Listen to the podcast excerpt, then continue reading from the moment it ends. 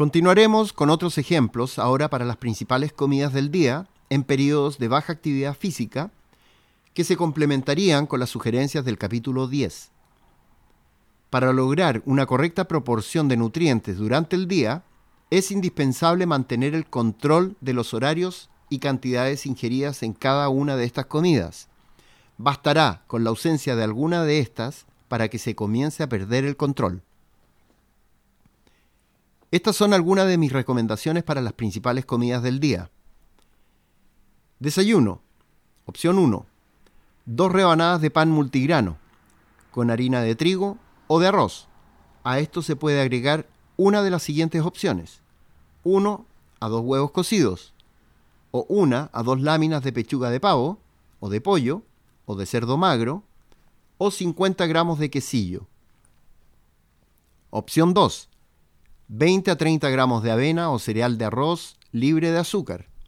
A la avena o cereal se debe agregar 150 a 200 gramos de leche descremada o de soya, o yogur natural descremado o bebida vegetal, una cucharadita de miel o una porción de fruta. Opción 3. Como opción vegana, una tortilla de maíz con 30 gramos de humus combinado con 5 gramos de proteína aislada vegetal para lograr proporción adecuada. Cualquiera de estas opciones se puede acompañar con dos rodajas de tomate, o un tercio a media palta, o aguacate, o una cucharadita de miel, más 300 cc de líquido libre de calorías. Almuerzo. Opción 1.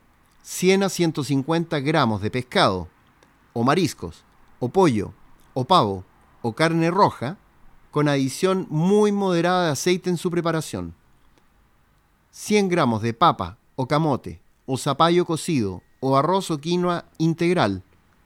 Un plato grande de ensaladas, dos tercios verdes y un tercio diversos colores, con adición de limón, vinagre y no más de una cucharadita de aceite vegetal. Opción 2. 150 a 200 gramos de legumbres cocidas, con adición de vegetales y moderado aporte de carbohidratos para no sumar a los que contienen forma natural. Opción 2. 150 a 200 gramos de legumbres cocidas, con adición de vegetales y moderado aporte de carbohidratos, para no sumar a los que contienen forma natural la legumbre. Para la cena, para la cena utilizaremos los mismos ejemplos. Para la cena utilizaremos los mismos ejemplos que para el almuerzo, recomendando siempre una descarga de carbohidratos total o parcial ya sea un 50 o 30% en relación al almuerzo, preparando así nuestro organismo.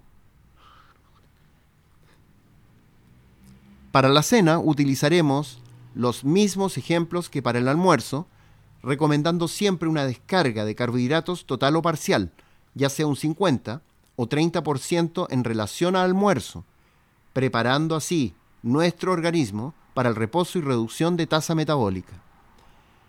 Como regla general, estas recomendaciones de principales comidas sirven para mantener una alimentación balanceada en un día normal. Sin embargo, siempre recomiendo asesorarse con profesionales para cumplir objetivos más específicos.